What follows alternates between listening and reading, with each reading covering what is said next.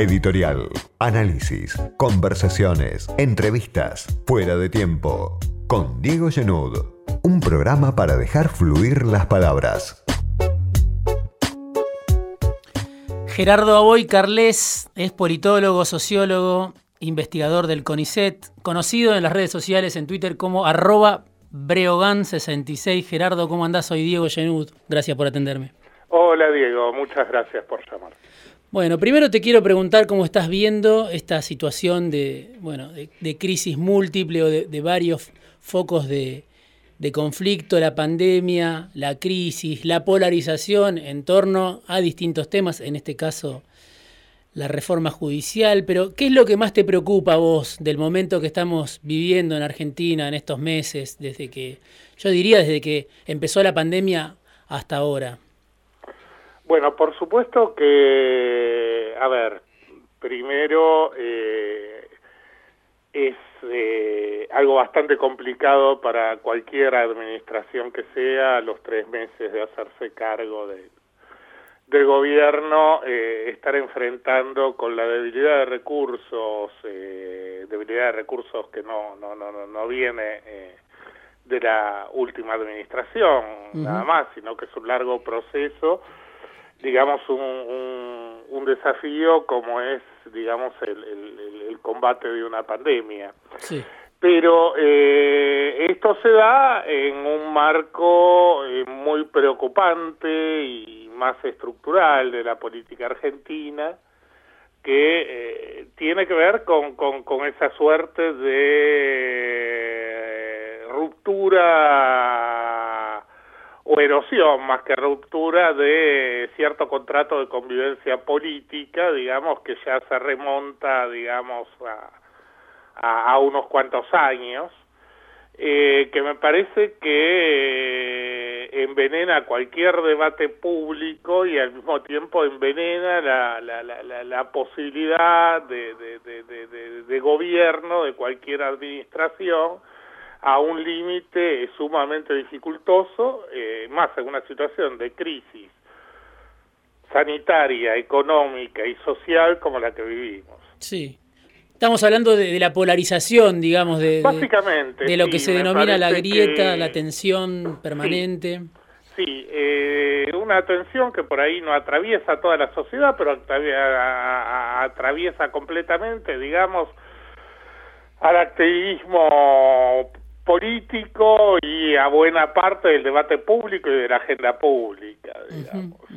Eh, creo que ese es un, inconveniente muy fuerte y que va a costar mucho en Argentina resolver porque, bueno, en toda polarización hay, hay hay ganadores en cada espacio que crecen en esa polarización, entonces digamos que también hay, hay, hay, intereses encontrados. sí, digo, hay una oposición, uno dice, muy firme, que casi no retrocedió después de, las elecciones.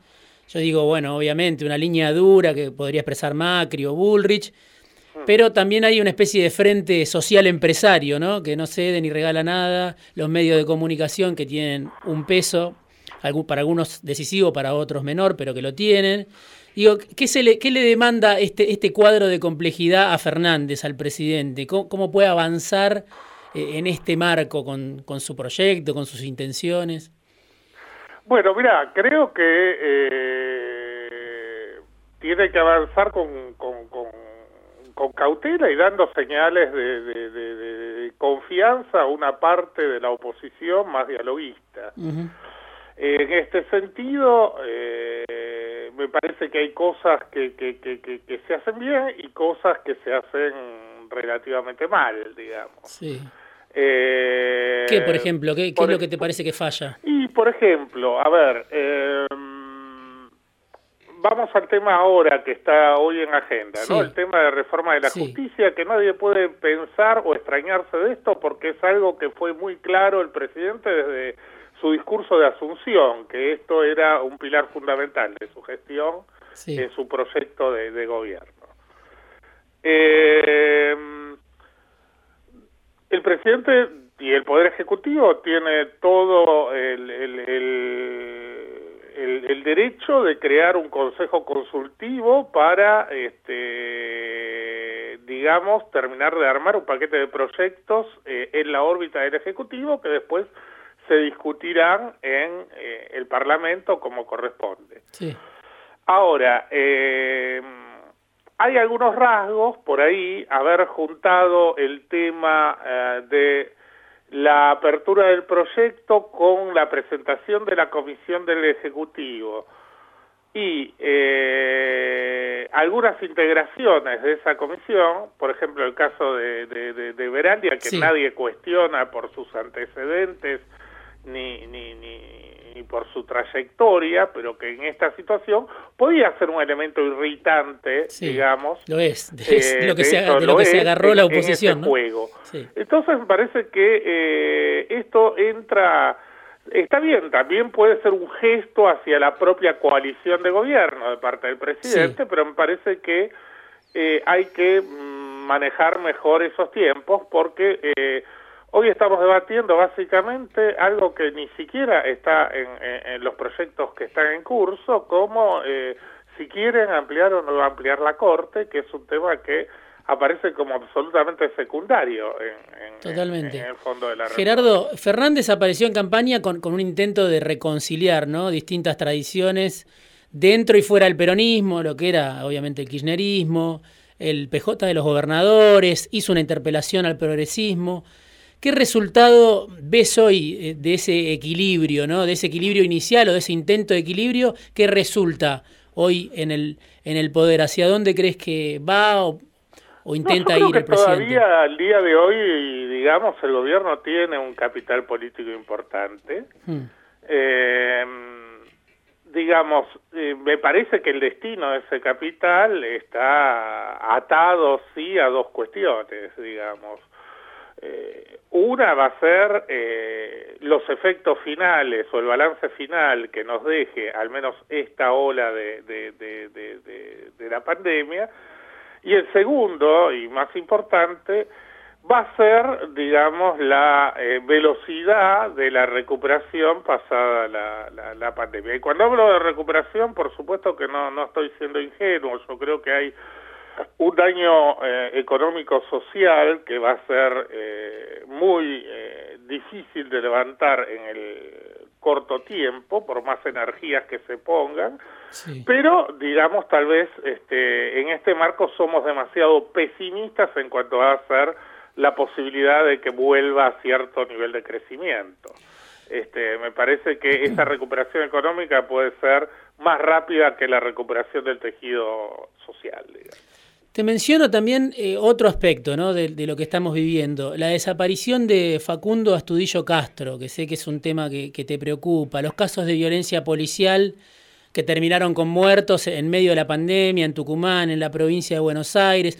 Por otro lado, los casos de justicia por mano propia, se les puede llamar, este, así como la, la guerra de todos contra todos, y figuras como Bullrich, como, como Bernie, el intento de, de Frederick que parece ser otro. Digo, ¿qué se está jugando para vos a ese nivel este, de, de social donde se, se conjuga la violencia, la institución policial? Este...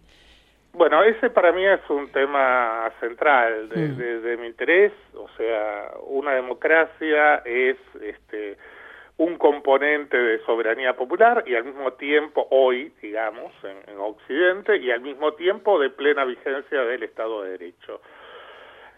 En Argentina, eh, digamos, nuestras tradiciones políticas principales siempre enfatizaron más el componente de soberanía popular.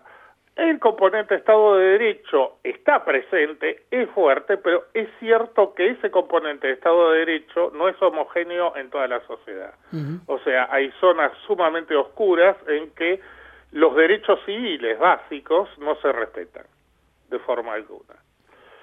Eh, en este sentido, esta es una preocupación eh, que yo creo que arrastramos del 83 hasta hoy, pero agravada en nuestros días y agravada también con torpezas políticas que son injustificables. O sea, eh, a mí me cuesta mucho entender que eh, un gobierno como el de la provincia de Buenos Aires, que es un gobierno que ha estado identificado en sus principales referentes con la lucha por los derechos humanos en Argentina, sí.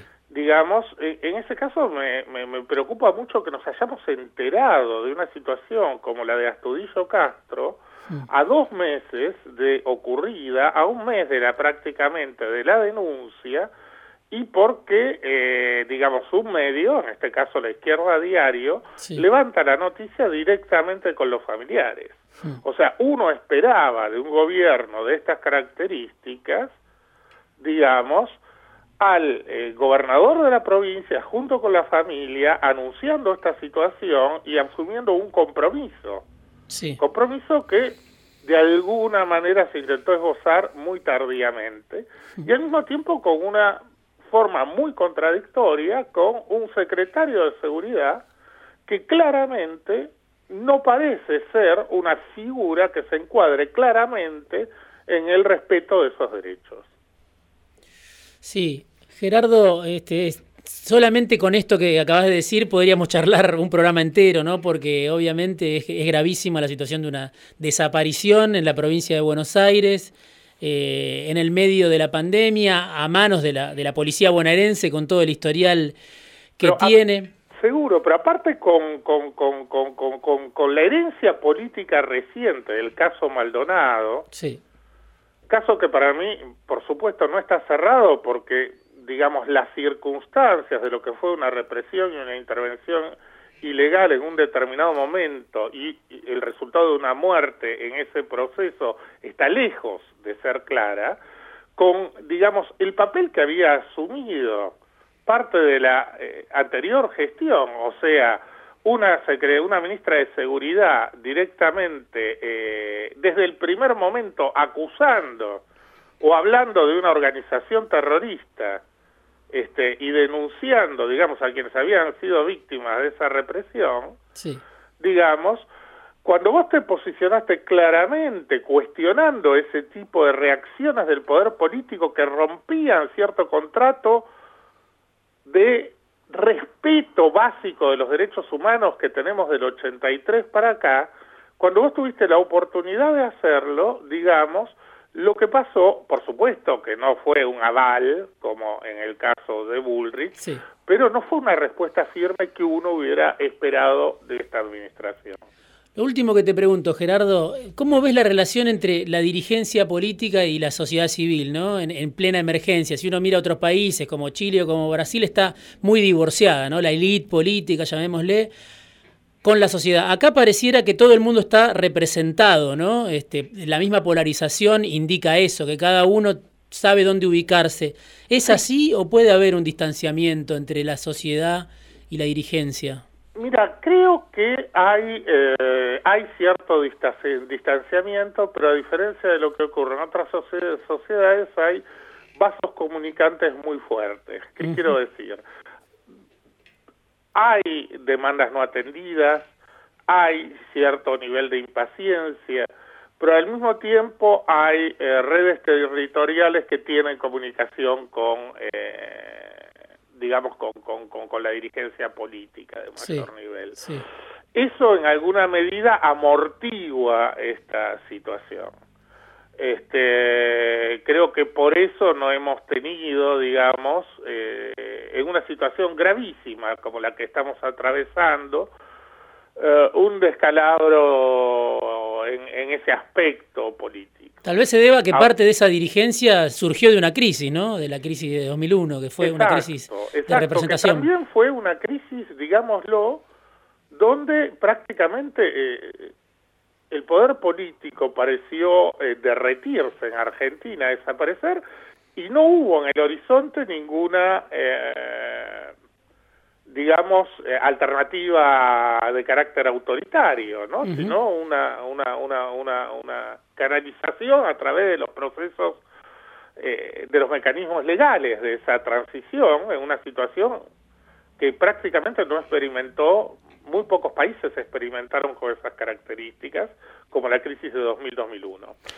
Gerardo, eh, ahora, esto tampoco puede ser para nosotros una carta de seguridad en cuanto a lo que puede pasar. O sea, yo creo que hay un cierto nivel de hastío y que, digamos, eh, si, si el sistema político argentino no logra procesar una salida y un principio de recuperación viable y bueno, hay nubarrones en el horizonte en cuanto al el tipo de alternativas políticas que pueden surgir.